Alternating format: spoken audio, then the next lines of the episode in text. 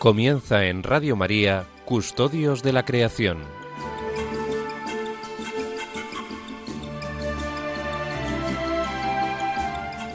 Un programa dirigido por Jaime Muñoz y José María Galán.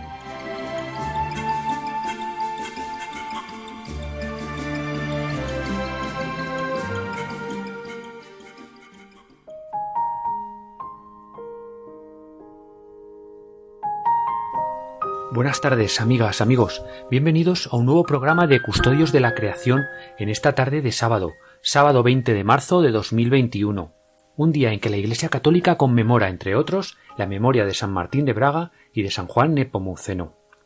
San Martín de Braga fue un obispo, teólogo y escritor eclesiástico del siglo VI. Es conocido también como el apóstol de los suevos por su contribución a la conversión al catolicismo de este pueblo germánico en la Hispania premusulmana. San Juan Nepomuceno fue un sacerdote del siglo XIV martirizado en Praga por su defensa del derecho, de la justicia y de los sacramentos en la Iglesia. Aquí en España es el patrón de la infantería de marina, que celebran el 16 de mayo, y por ello, pues desde Custodio de la Creación mandamos un afectuoso saludo a este cuerpo de, de la Armada Española. Pues bien, amigas, amigos, encomendándonos a San Martín de Braga y a San Juan Nepomuceno, y poniéndonos bajo el manto de María, cuya solemnidad de la Anunciación celebraremos en unos pocos días, comenzamos nuestro programa de hoy. Hoy tenemos numerosas propuestas que esperamos os sean de interés y con las que os animamos a que nos acompañéis una tarde más aquí en las ondas de Radio María. Comenzaremos profundizando en el quinto y último aspecto del mensaje del Papa para la Jornada Mundial de Oración por la Creación de este año, el jubileo como tiempo para alegrarse. Posteriormente os compartiremos un mensaje testimonio de voz que nos ha mandado Josian de Freitas desde la Amazonía boliviana. A continuación, Francisco García y Pilar Ruiz nos ofrecerán un nuevo relato desde la naturaleza, un relato que hoy nos acercará a una de nuestras especies más emblemáticas, el lince ibérico. Posteriormente daremos ya la bienvenida a José María Galán y dialogaremos con él sobre distintos aspectos relacionados con la conservación de la naturaleza.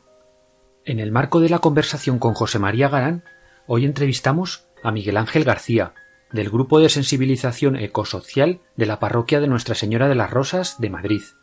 Con José María Galán y con Miguel Ángel García reflexionaremos sobre la felicidad desde la perspectiva de la Laudato Si, pues hoy 20 de marzo se celebra, por propuesta de la ONU, de la Organización de Naciones Unidas, el Día Internacional de la Felicidad. Pues como veis, amigas, amigos, son muchos y diversos los temas propuestos para hoy, con los que queremos acompañaros en esta tarde de sábado aquí en Radio María. Comenzamos ya.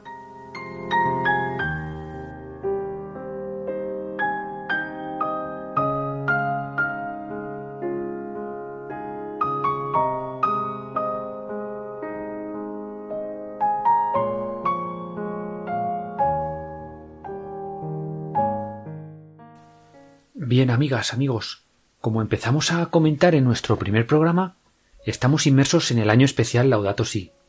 Laudato Si, junto con la más reciente Fratelli Tutti, son dos encíclicas muy importantes en las que podemos encontrar orientaciones e inspiración para afrontar estos momentos tan complejos que vivimos actualmente debido a la pandemia. Desde, desde Custodios de la Creación hemos querido contribuir a esta reflexión y por ello os venimos proponiendo un itinerario, un itinerario con el que hemos ido profundizando mes a mes en ese mensaje que divulgó el Papa Francisco en septiembre de 2020 con motivo de la Jornada Mundial de Oración por la Creación. Un mensaje en el que el Papa, como quizás recordáis, nos hablaba de la propuesta de un jubileo para la Tierra.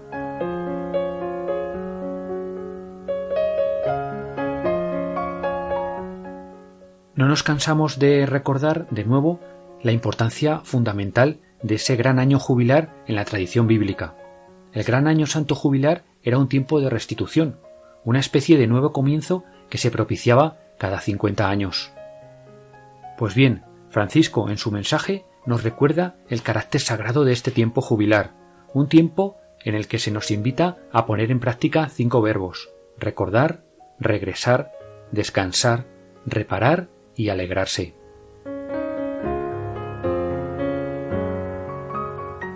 Como quizá recordéis, en noviembre hablamos del jubileo como tiempo para recordar, para recordar precisamente nuestra vocación a crecer y a prosperar como, comunidad de amor con todas las criaturas de la tierra. Al mes siguiente, en diciembre, reflexionamos sobre el jubileo como tiempo para regresar, para escuchar a la tierra, para amarla y para sentirnos íntimamente unidos a ella como a una madre. En el programa del mes de enero os invitamos a reflexionar sobre el jubileo como tiempo para descansar, para recuperar esa categoría sagrada que nuestra tradición judio-cristiana tiene el verdadero descanso.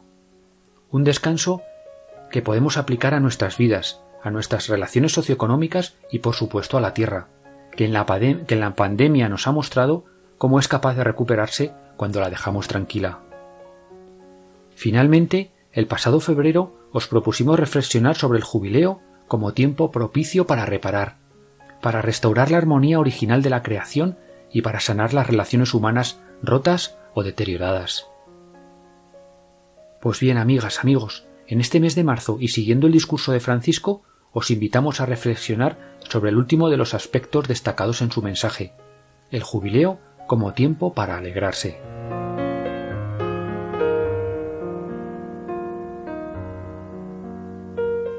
En la tradición bíblica nos recuerda Francisco, el jubileo representa un evento gozoso, inaugurado por un sonido de trompeta que resuena en toda la tierra.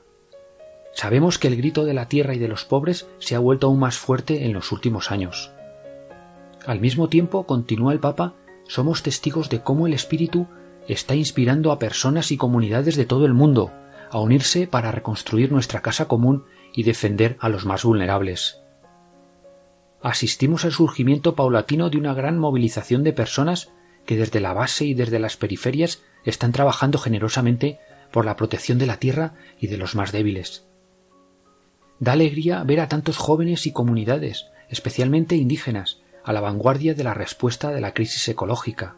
Piden un jubileo de la tierra y un nuevo comienzo, conscientes de que las cosas pueden cambiar.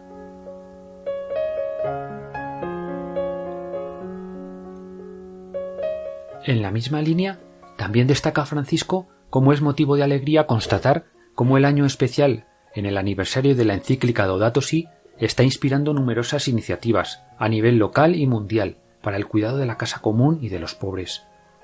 Este año debería conducir a planes operativos a largo plazo para lograr una ecología integral en las familias, en las parroquias, en las diócesis, en las órdenes religiosas, escuelas, universidades, atención médica, empresas, granjas y en muchas otras áreas. El Papa expresa también su alegría por la celebración ecuménica del tiempo de la creación. Nos alegramos, dice Francisco, de que las comunidades de creyentes se estén uniendo para crear un mundo más justo, pacífico y sostenible. Es motivo de especial alegría que el tiempo de la creación se esté convirtiendo en una iniciativa verdaderamente ecuménica. Sigamos creciendo en la conciencia de que todos vivimos en una casa común como miembros de la misma familia. Y por último, queridos oyentes, el Papa finaliza su mensaje animándonos a caminar alegres. Alegrémonos, nos dice, porque en su amor el Creador apoya nuestros humildes esfuerzos por la tierra. Esta es también la casa de Dios, donde su palabra se hizo carne y habitó entre nosotros, el lugar donde la efusión del Espíritu Santo se renueva constantemente. Envía, Señor, tu Espíritu y renueva la faz de la tierra. Pues bien, queridos oyentes de Radio María, en el programa de hoy finalizamos nuestra aproximación al mensaje del Papa con motivo del tiempo de la creación y el año especial Laudato Si. Desde aquí os animamos a seguir reflexionando sobre esta propuesta del jubileo que nos propone Francisco. Animaos a pensar en cómo podemos aplicarla en nuestros ámbitos profesionales y familiares. En este mundo en que todo se acelera, facilitar espacios y tiempos de jubileo pues puede ser una gran herramienta para construir esa única familia humana que constituye la verdad de nuestras vidas. Seamos valientes y pongamos en marcha esos planes operativos que nos pide el Papa. Soñemos juntos con Francisco, soñemos juntos con esos cielos nuevos y esa tierra nueva en que la humanidad entera, hermanada por fin, cuidará y protegerá la tierra como a una madre, siguiendo el proyecto amoroso originario de nuestro Dios. Alabado sea.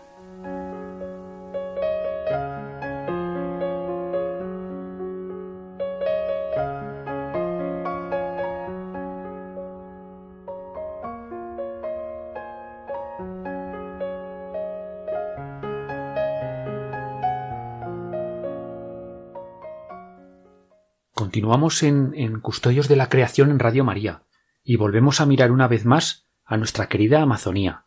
Si recordáis, en el programa de enero entrevistamos a Josiane de Freitas, misionera claretiana en la Amazonía de Bolivia. Josiane nos contó que se iba a embarcar en una misión de, de esa iglesia navegante amazónica, pues que trata de mantener viva la esperanza cristiana en medio de tantas y tantas dificultades, pues para celebrar los sacramentos de manera regular. Hemos pedido a Josian, que ya ha regresado, pues si quería compartir con todos los oyentes de Radio María su experiencia. Y Josian, pues muy amablemente, nos ha mandado este audio que con mucho gusto os compartimos.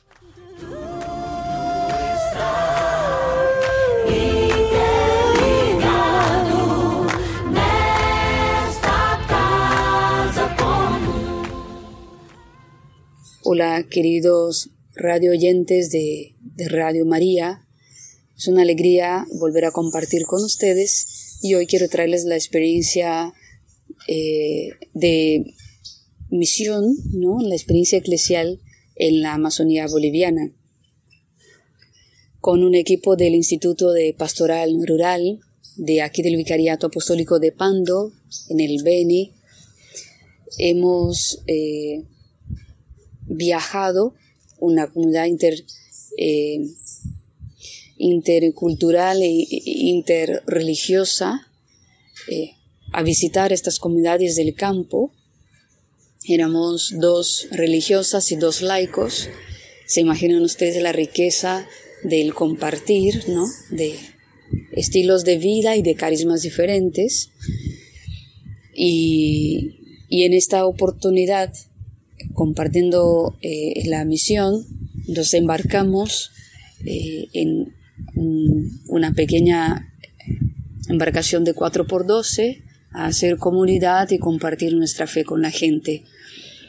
Eh, las comunidades que nos esperaban son comunidades que están dentro de la selva misma, ¿no? El camino todo por el río era, no había ninguna referencia, es navegar y navegar. Tardamos tres días para llegar a la primera comunidad, para que se hagan una idea.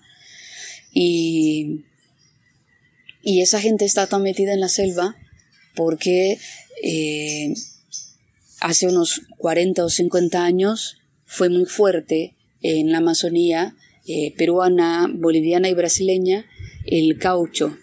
El caucho eh, es una goma, una materia prima que se saca de los árboles de seringueira. Y con eso, en su momento se hacía todo lo que es goma de autos y, todo tipo de goma, ¿no? Entonces, eh, con, con ese movimiento, la explotación de los nativos para retirar el caucho de los árboles era muy fuerte y algunas familias entonces se han desplazado para poder eh, sobrevivir, porque si uno resistía, les quitaban la vida o el mismo trabajo, eh, también eh, los desgastaba mucho, ¿no? Explotaban también las mujeres, los niños, entonces para sobrevivir la gente se fue metiendo y metiendo a la selva. Y ahora, pues, 40, 50 años después, pues nos toca visitar estas comunidades y compartir con ellos nuestra fe. Este es el principal objetivo del equipo del IPR y que me han permitido, gracias a Dios, poder compartir esta experiencia. Entonces, después de tres días de navegación, hemos llegado eh, a, la, a la primera comunidad recién y la experiencia ha sido fantástica. ¿no? Ahí podemos eh, constatar y comprobar la universalidad de la Iglesia, que acompaña y atiende y asiste y anima la fe de, de cada grupo que en nombre de Cristo eh, se reúne. Hemos eh, compartido la fe, hemos celebrado la palabra, compartido la Eucaristía, hemos hecho llegar eh, medicina también a la gente, alimentos y rosarios. Libros, Biblias, almanaques, elementos que ayudan ¿no? en la hora de, bueno, de, de, orar y de alimentar la fe, porque el equipo llega ahí una vez al mes, una vez a cada dos meses, entonces eh, estos elementos ayudan, ¿no? En el momento que, que la comunidad no puede estar. Y algo interesante también compartir con ustedes que de todas estas comunidades eh, hay algunas que no hablan el español, ¿no? pero la fe llega igual, la iglesia llega igual, y de a poquito se va aprendiendo su idioma y de a poquito ellos también van entendiendo lo nuestro y, y así la iglesia va eh, acogiendo y abrazando a todos sus hijos, eh, independiente de, de, la, de la cultura, del, del idioma, ¿no? La, el, el, lenguaje del Evangelio, que es el amor, eh, la fraternidad, pues ultrapasa todas las barreras. Acabamos de escuchar a Josiane de Freitas, misionera claretiana en la Amazonía de Bolivia. Desde el equipo de custodios de la creación en Radio María España os tenemos muy en cuenta en nuestras oraciones, Josiane y toda vuestra comunidad, y os mandamos un afectuoso y agradecido saludo por la gran labor que realizáis a favor de las personas y de la tierra.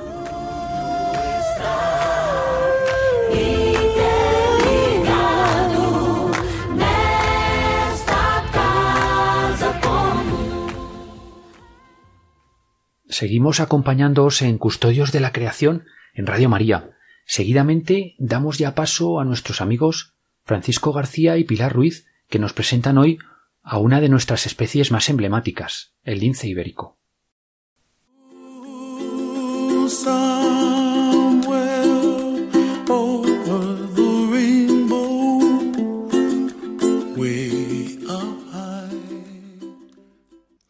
Nunca he sido de buscar el encuentro con los animales, he gustado siempre de lo casual, de lo que me ha llegado por el camino del destino. He tenido suerte o quizá la ilusión y la fe en la perseverancia, no lo sé, pero sí que ha habido especies que se me han resistido, por un lado por el escaso de sus números y por tanto por la probabilidad de encuentro fortuito, y por otro por el escaso interés en buscar el evento que yo mismo he puesto.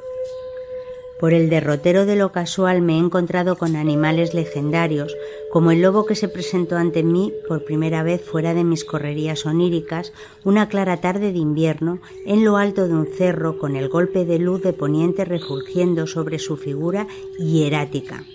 Ya sé que suena a cuento de hadas y trasgos, pero es la pura realidad o la osa que al pie de un cantil rocoso deambulaba recién salida de la hibernación, con dos osednos impeliéndole a la ingesta, y que recorría el monte comiendo y gruñendo de vez en vez. Desde el mismo punto de mira y al mismo tiempo un viejo macho en la ladera opuesta vagabundeaba sobre el prado donde un afanado labrador curaba las heridas infligidas en la noche pretérita por una banda de jabalíes malhechores, el hombre permanecía absolutamente ignorante del impresionante animal que se encontraba a sus espaldas, o aquel jabalí navajero que en la profundidad del atardecer se me plantó delante y haciendo sonar sus armas me dejó petrificado, sin poder mover un músculo y esperando a que tranquilamente me diera la vuelta y siguiera libremente su camino o el gran ciervo que descubrí en un claro de monte del que se me quedó grabado el enorme ojo que miraba aburrido el matojo que deshojaba y que con su caminar cadencioso y solemne me abandonó a mi suerte en aquel pequeño botón de hierba, sin ni tan siquiera percibirse de mi presencia. En fin, son muchos los encuentros que de manera inopinada he ido teniendo en mis ya muchos años de monte pero hoy voy a relatar un encuentro muy especial y totalmente diferente a lo que ha venido siendo mi tónica habitual. Como siempre los principios, los inicios, para ser bien comprendido, son ilusionantes en esencia. Aquel trabajo que comenzaba por entonces me llevaba a asumir un reto prácticamente de leyenda. El lince era una especie que se iba para siempre de no poner remedio inmediato. La extinción de un gran felino en un país occidental con capital y medios era una vergüenza en todos los sentidos y una pérdida irreparable para la biodiversidad en su conjunto. Pero ese es un tema de calado que no quiero tocar en este relato. Llegué a las entrañas de Sierra Morena en busca de los últimos linces españoles. Era la primera vez que realmente deseaba encontrarme con una especie salvaje que me era absolutamente desconocida. Empeñé mi tiempo y esfuerzo en lograr avistar uno de aquellos misteriosos animales. Pasaban los días y rastreaba yo cada rincón de la sierra, cada hueco, cada campo. Amanecía en el monte y atardecía en él. Me apostaba en distintas atalayas o recorría los caminos y senderos con los ojos bien abiertos en busca del encuentro pero el mimético animal no se me hacía presente de manera alguna. Habían ya pasado al menos dos meses desde que comencé a recorrer las tierras del lince en su busca, con resultado negativo. Al final, como siempre, él vino a mí como todos los animales con los que me he encontrado en la vida, sin esperarlo, de manera absolutamente casual. Estaba yo un atardecer serrano sobre un bolo de viejo granito que servía de balcón al que asomar el deseo de sosiego y melancolía que todos llevamos dentro. Ni siquiera pensaba en lo que me rodeaba, ni en lo buena que era mi situación para el esperado encuentro. Un compañero y amigo compartía asiento y silencio. Él se había ya disfrutado con varios avistamientos de linces por aquella, su sierra. En un momento dado no a mucha distancia de nuestro puesto, vimos desfilar una figura humana que apeándose de otra gran roca tomaba el camino de la fuga, llegada ya casi la noche. Estuvimos observando la maniobra hasta que aquel hombre fue engullido por el telón de monte e hizo mutis para siempre. Recuperando nuestra soledad, tornamos la vista hacia las tranquilas aguas del fondo del valle, cuando en el saliente de debajo nuestro como puesto por una mano mágica que decidiera llegado el momento, pude al fin ver mi primer lince. Describir la belleza de nuestro pequeño tigre es algo que cada cual lleva por dentro. Un chispazo de conciencia iluminó mi conciencia y puso la salvación de aquella maravilla de Dios en el objetivo de todo mi humilde esfuerzo. Han pasado desde entonces ya muchos linces y sobre todo muchas gentes que unidos por un objetivo común han logrado salvarlo de la segura extinción a la que estaba condenado.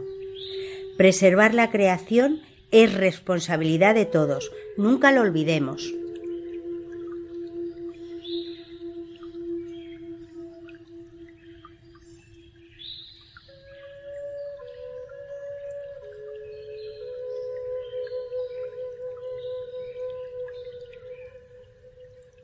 Acabamos de escuchar el relato sobre el lince ibérico que amablemente nos han ofrecido Pilar Ruiz y Francisco García. Muchas gracias amigos por compartir de nuevo vuestras experiencias con toda la familia de Radio María, acercándonos en eh, hoy pues eh, a esa joya única de nuestra fauna ibérica como es el lince, el lince ibérico, una especie que estuvo a punto de desaparecer en los años 90 y que gracias al gran esfuerzo de administraciones públicas, instituciones científicas, ONGs y propietarios de terrenos privados, pues hoy podemos decir que felizmente se está recuperando y que gracias a los distintos proyectos de reintroducción que hay en marcha, pues poco a poco va recuperando antiguos territorios.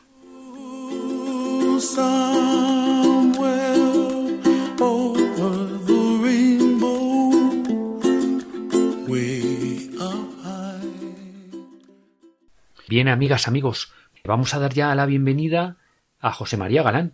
Eh, buenas tardes, José María. Bienvenido a Custodios de la Creación y muchas gracias por compartir una vez más esta tarde de sábado con toda la familia de, Radio María. Buenas tardes, Jaime, y buenas tardes a todos los oyentes de Radio María. Eh, José María, si te parece bien, y a partir del relato de Francisco García y Pilar Ruiz, pues podemos empezar eh, hablando de, un poco el, el, momento del año, ¿no? En que estamos, de la primavera, y un poco tomar el pulso al campo, ¿no? ¿Qué podríamos destacar ahora de la naturaleza y de la vida silvestre en este momento del año? Pues como podéis estar oyendo, el sonido de fondo es el sonido del pulso de la naturaleza en marzo. Marzo marcará el fin del invierno, es el principio de la temporada de cría de la primavera, de la Semana Santa. ¿Por qué? Porque estamos muy próximos al equinoccio de primavera. En este momento del equinoccio de primavera, la duración del día y la duración de la noche es exactamente la misma. Eso marca unas pautas de, comportamiento en, las aves y también en, el resto de organismos que forman los ecosistemas, muy marcado por la intensidad de la luz. Los días cada vez van a ser mayores, los invertebrados también van a reproducirse y eso va a dar origen a una cadena trófica que pondrá acceso a disponible muchos mucho alimentos para la época de cría de las aves. Pero no solo de las aves. Eh, estamos muy de enhorabuena porque el lince ibérico, todo un ejemplo de superación de lo que es un gran problema como la extinción, eh, ha marcado ya en este año un nuevo récord. O sea, ahora mismo está la cosa en torno a 825 ejemplares. Recordad que en el año 2000 no había más de 95 en dos poblaciones, que estas poblaciones estaban aisladas. Una estaba en Doñana, vigilada por la Virgen del Rocío, y otra estaba en Andújar, vigilada por la Virgen de las Cabezas. O sea, como la tradición mariana ha mantenido espacios naturales conservados para la vida. Y para, y para que todo siga para adelante, pues os cuento que cerca del río Guarrizo, en Jaén, eh, se, ha, se ha constatado por primera vez un parto de seis cachorros, o sea, seis cachorros de lince. Esto es algo que también marca una nueva tendencia porque los animales se reproducen en función a la, de la alimentación disponible. O sea, si hay mucha alimentación disponible, habrá más cachorros. Si no hay mucha alimentación disponible, habrá menos cachorros. Pero no solamente están sucediendo cosas aquí en tierra, en el mar también están sucediendo cosas muy interesantes. Las corrientes atlánticas están facilitando el acceso y la aproximación de los grandes bancos de atún rojo ¿eh? al Mediterráneo. Tendrán que cruzar el estrecho y la zona de Algeciras, etcétera. En esa zona se montarán las almadrabas y en esas zonas también hay una, una tradición eh, que relaciona precisamente esos movimientos de los atunes con el avistamiento de la gran fauna eh, marina, en concreto de los cetáceos, de las ballenas, de los delfines y de las orcas. Eh, sí, aunque os parezca sorprendente, tenemos una población de orcas justo aquí en Algeciras. En Algeciras, toda la región del Estrecho, en Cádiz, y también en el Golfo de Cádiz que está frente, frente a Huelva. Eso es muy singular. Hay muy pocos sitios en el mundo en el que podamos tener esos depredadores tanto en tierra como en mar.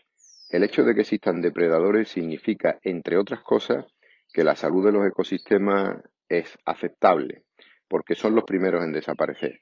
Cuando un ecosistema empieza a funcionar mal, los primeros que se resienten, los primeros que sufren, son los depredadores. ¿Por qué? Porque son unos estrategas, se llaman estrategas de la K. En, ecología hay dos, posibles estrategias. Y estos estrategas son los estrategas de la K, que son animales de vida larga que se reproducen muy poco, mayoritariamente suelen ser depredadores. Y luego están los estrategas de la R, que son animales que se reproducen sin tasa y que tienen una vida corta, suelen ser presas. ¿eh? Eh, para que veáis cómo todo anda en equilibrio, eh, estas consideraciones hacen que podamos detectar el mal funcionamiento de un ecosistema. Si un ecosistema eh, pierde a esos estrategas de la K, a los depredadores, las presas se podrían reproducir sin tasa. Podría haber plagas, plagas de rata, de ratones o también pues, de, todos los patógenos que ellos llevan. Por eso es muy importante que en nuestros campos mantengamos a a todos, ¿no? Pero sobre todo a, a, los depredadores, depredadores también como la lechuza, como el búho, que mantienen a raya las distintas posibilidades de plagas en nuestros campos. Eh, con esto yo creo que ya hemos hecho un buen repaso de la situación a día de hoy del pulso de la naturaleza. Eh, muchas gracias, José María. Pues mira, como comentábamos al preparar el programa, en el día de hoy, 20 de marzo, la ONU propone celebrar el Día Internacional de la Felicidad, y para hablar de ello, pues hemos invitado al programa a Miguel Ángel García. Miguel Ángel García es doctor en medicina, bachiller en teología por la Universidad Pontificia Comillas y máster en bioética y derecho por la Universidad de Barcelona. Miguel Ángel dedica su labor profesional en el ámbito de la formación y el desarrollo de estudios profesionales pues en torno a la medicina, la relación médico-paciente y la ética profesional. Miguel Ángel está casado, Es padre de dos hijos y como católico pues vive su fe en la parroquia de Nuestra Señora de las Rosas en Madrid. Y aquí es miembro del grupo de sensibilización ecosocial, pues desde el que se promueven distintas actividades en la línea de la Laudato Si. Y eso es justo nuestra pretensión de hoy, pues en el contexto del Día Internacional de la Felicidad, pues hablar de la felicidad, pues desde la ecología integral y la Laudato Si. Pues bien, para introducir a Miguel Ángel y antes de empezar ya a hablar con él, vamos a escuchar una canción que el propio Miguel Ángel nos ha recomendado.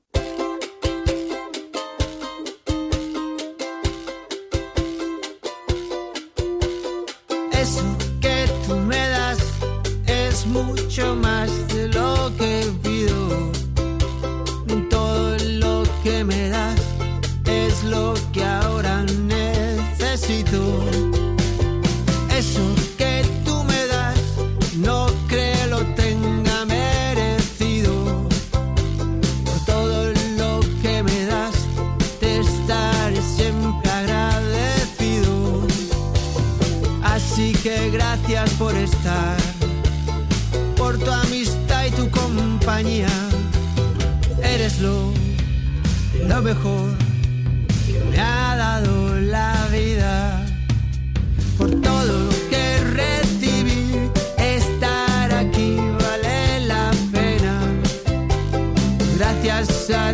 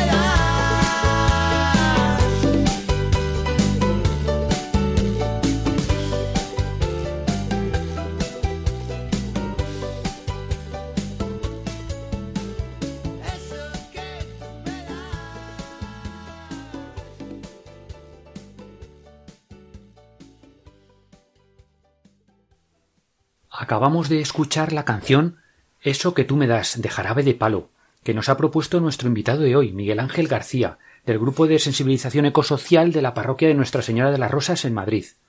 Pues buenas tardes, Miguel Ángel. Bienvenido a Radio María y muchas gracias por atender la llamada de Custodios de la Creación. Pues ¿por qué nos propusiste esta canción?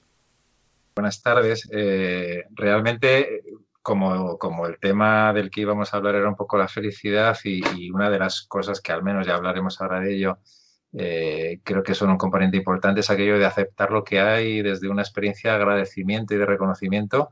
Me parece que es una letra que lo expresa muy bien. Es verdad que es, que es una canción que, que, parece que dedica a un amigo hasta donde yo sé y que le agradece todo lo que ha hecho por él, pero perfectamente podríamos, o yo por lo menos la he vivido así, dirigirse a la vida, ¿no? Eso que me das es mucho más de lo que, de lo que quiero, de lo que necesito, que, bueno, pues que, destacar un poco con eso la grandeza de aceptar, de reconocer, de agradecer lo que, lo que tenemos, ¿no?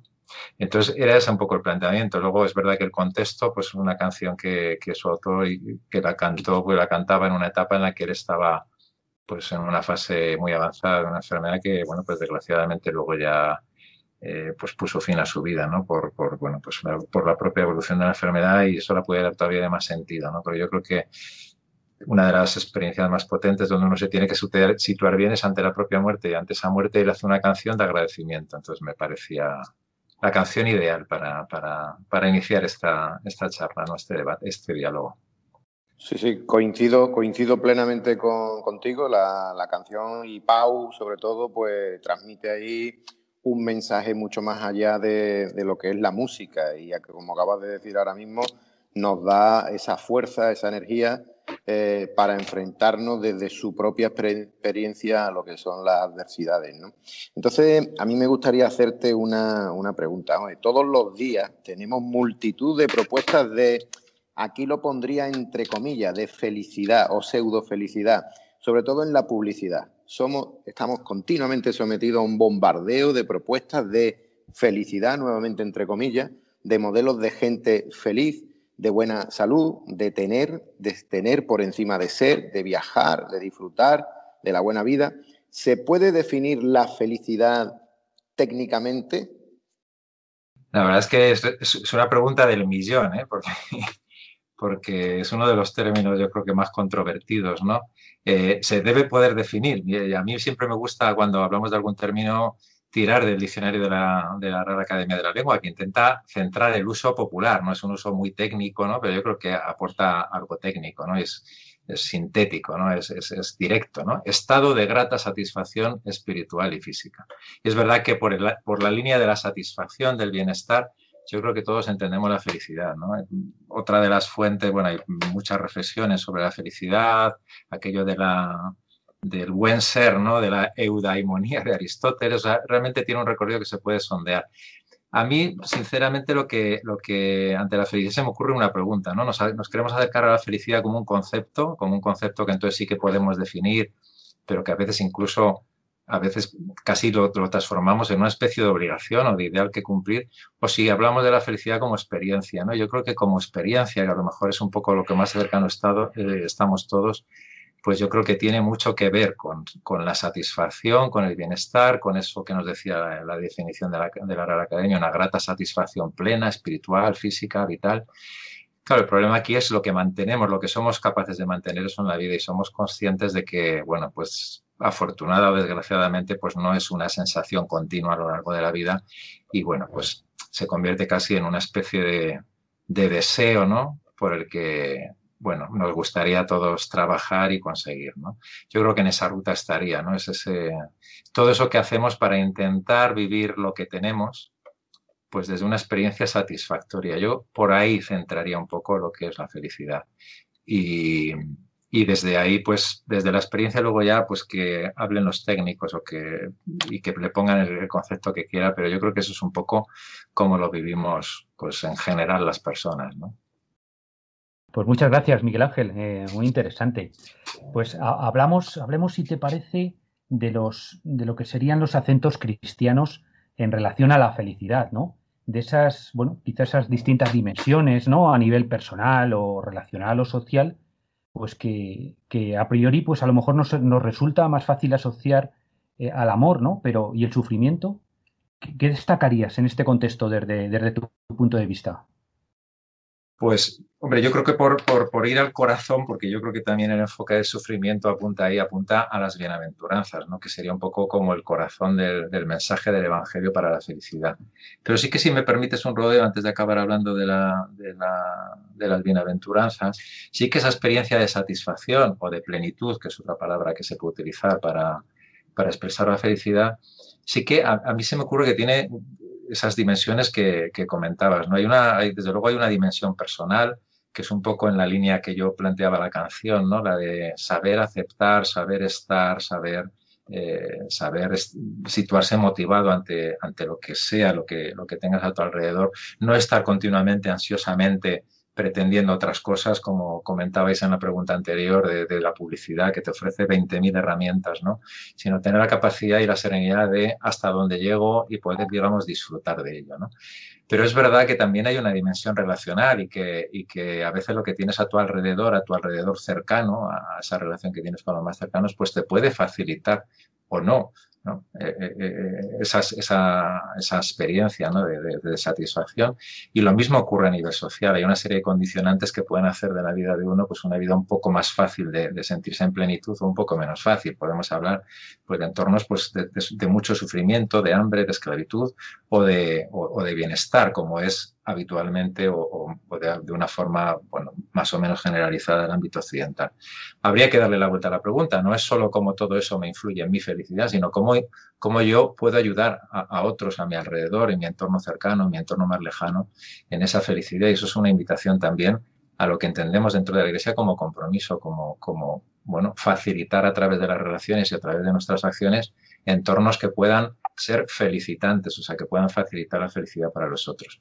Y desde aquí vuelvo a las bienaventuranzas. En las bienaventuranzas hay bienaventuranzas que expresan dos cosas que ya he comentado, un poco las disposiciones individuales, los limpios de corazón, los misericordiosos, también esas disposiciones a mejorar las estructuras, ¿no? los que luchan por la justicia, los que trabajan por la paz, etcétera, ¿no?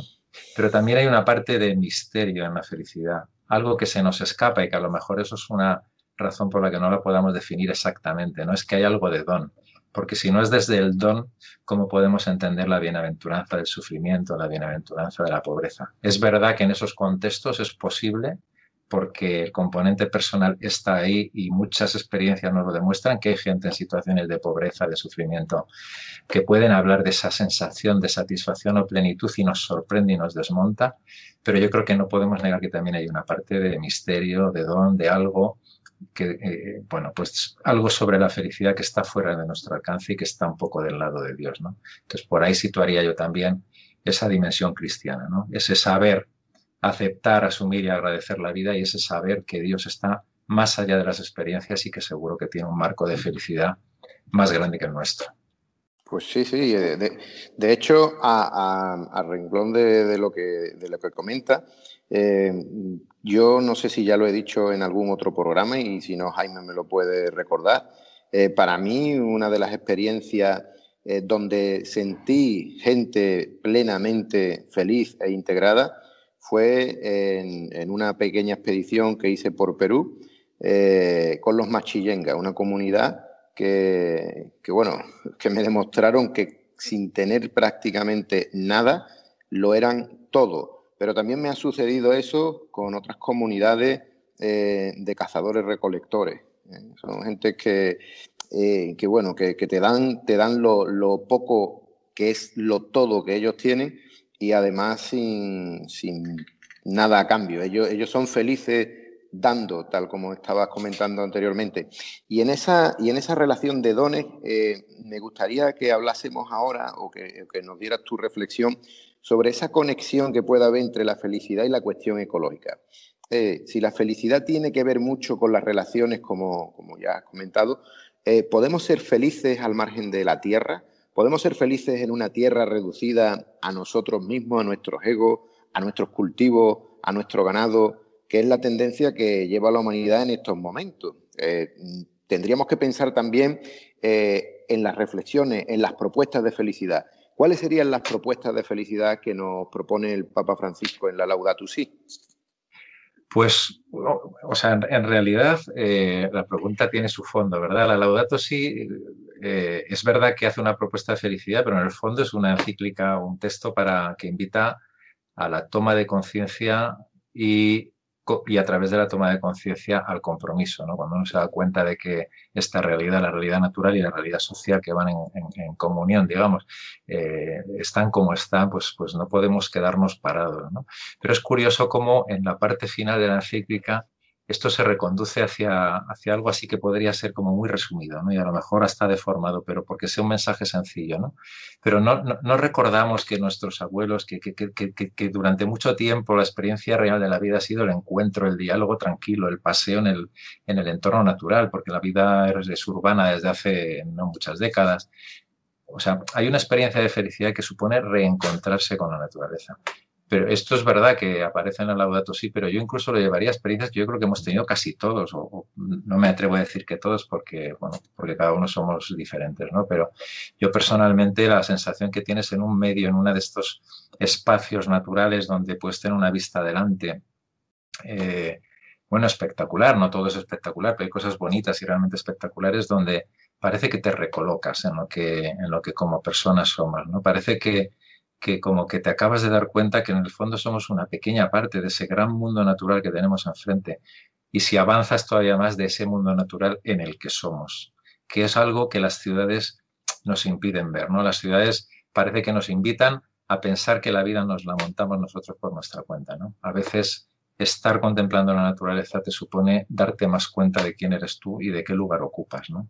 Y desde ahí yo creo que ese encontrarte a ti mismo eh, también es un factor eh, importante en esa experiencia de aceptamiento, de agradecimiento, de aceptación, de, bueno, pues de asumir la realidad y aceptarla como es y de, y de sentirte parte de ella.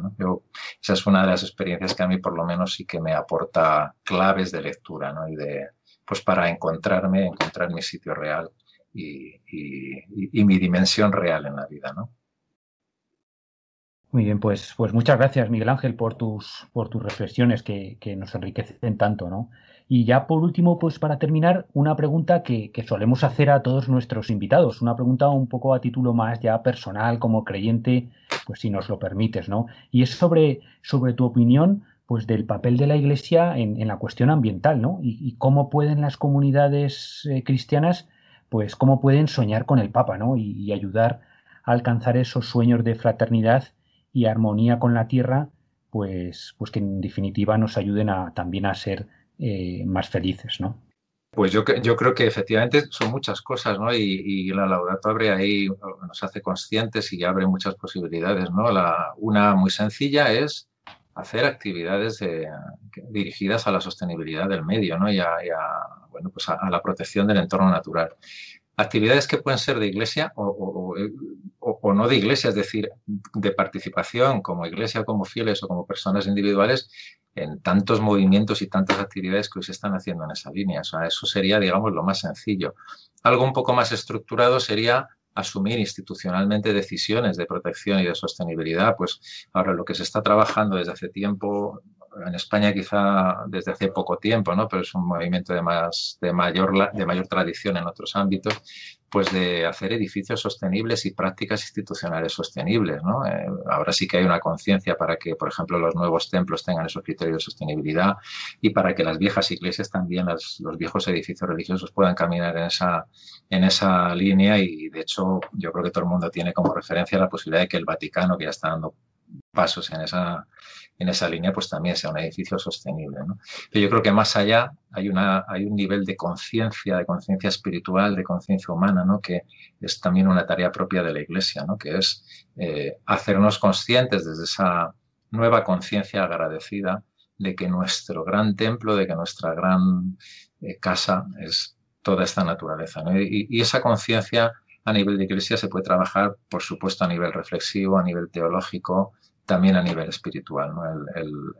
esos ejercicios de contemplación que nos ayuden pues a entender y a hacernos parte de esta casa común de la que somos parte y, que por lo tanto sería como la motivación de fondo que nos impulsaría a cambiar. Y desde ahí, pues promover pequeños cambios, los que he comentado antes, prácticas más sostenibles, prácticas más justas, y, poco a poco dando pasos en el comercio de proximidad, en el comercio justo, etcétera, pero no olvidarnos de esa dimensión de fondo, de esa dimensión espiritual, ¿no? E incluso desde ahí me atrevería a decir, incluso esta especie de acercarnos de nuevo con esta mirada de conexión de la que hablabais, ¿no? de que, facilita la, la Laudato Si, a toda la tradición católica para ser capaces de releerla en esta clave, no, no de reelaborarla, sino de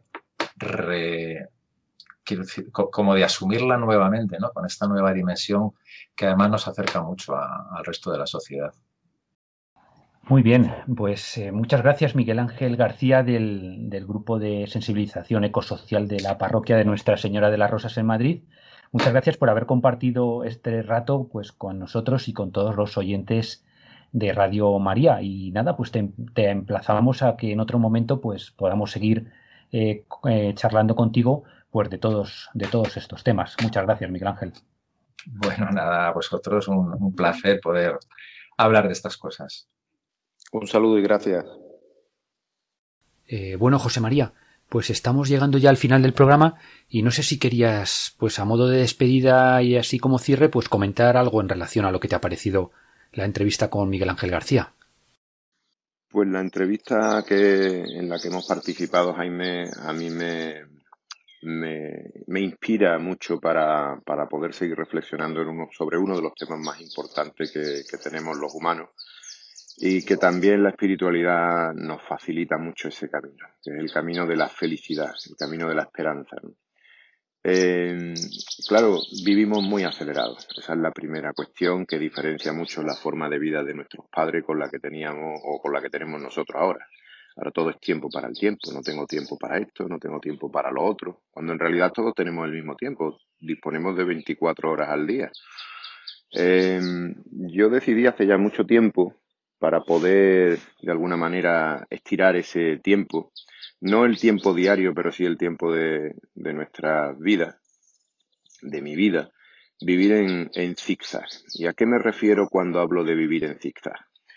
He visto que cuando uno se dedica siempre a lo mismo, la vida se consume de manera o se percibe de manera más rápida. Llega un momento en que caemos casi en una especie de monotonía, que prácticamente un día y el siguiente son muy parecidos, prácticamente lo mismo. Y con el tiempo pues vamos perdiendo la ilusión. La parte de la ilusión viene de la infancia. La ilusión por aprender, la ilusión por compartir, la ilusión por estar siempre atento a, los nuevos aprendizajes que nuestro trabajo y nuestra vida nos proporciona a diario. Y en ese sentido, vivir en zigzag, eh, tal como yo lo entiendo, significa buscar la felicidad de manera continua eh, cada cinco años cambiando de asunto. Por ejemplo, yo hubo una época que me dediqué a, los cetáceos, las ballenas, los delfines, luego mm, también cambié hacia la parte esta del rastreo, después fui cambiando también hacia las zonas de guiado, la escultura. He ido a lo largo de mi vida, cada cinco años, cambiando un poco eh, el estilo de hacer las cosas. Esto no quiere decir que deje de trabajar, no, no, todo lo contrario. Dentro de mi trabajo y dentro de mi vida pues me concentro más en ese, en otra, en un nuevo ámbito. Eso me permite ser eh, neófito, me permite tener esa ilusión, esas ganas de seguir aprendiendo.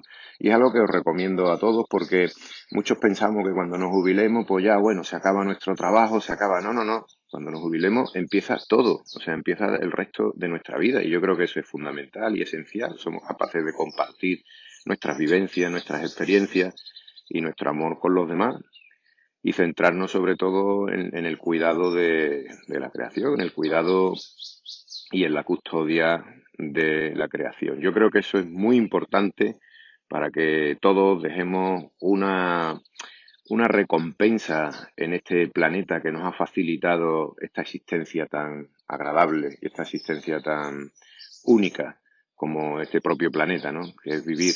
Y tenemos que darle más fuerza a la vida, igual que el ruiseñor este que acaba de cantarme aquí al lado.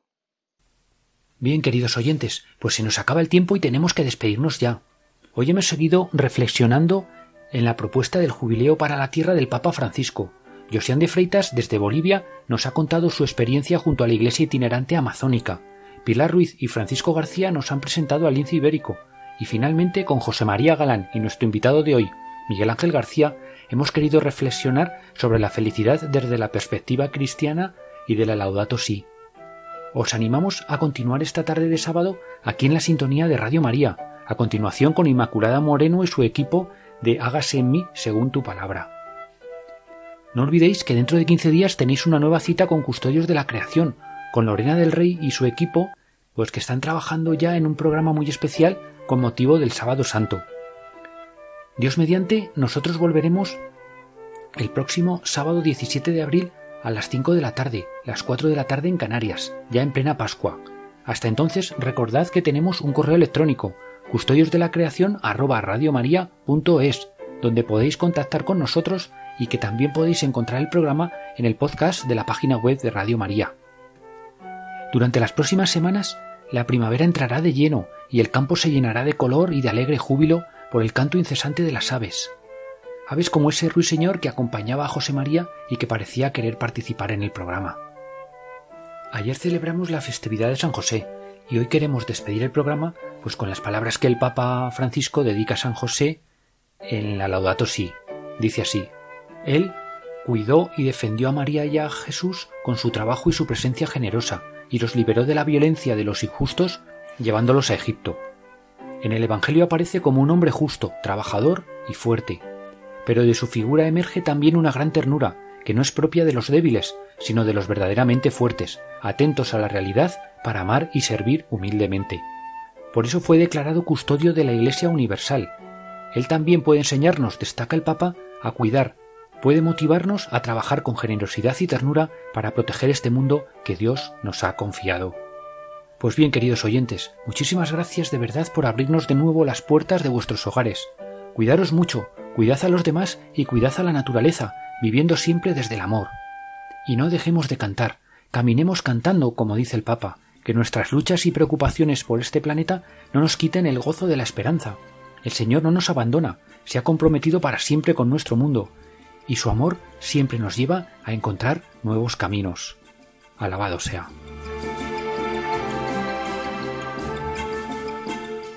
Acaban de escuchar el programa Custodios de la Creación.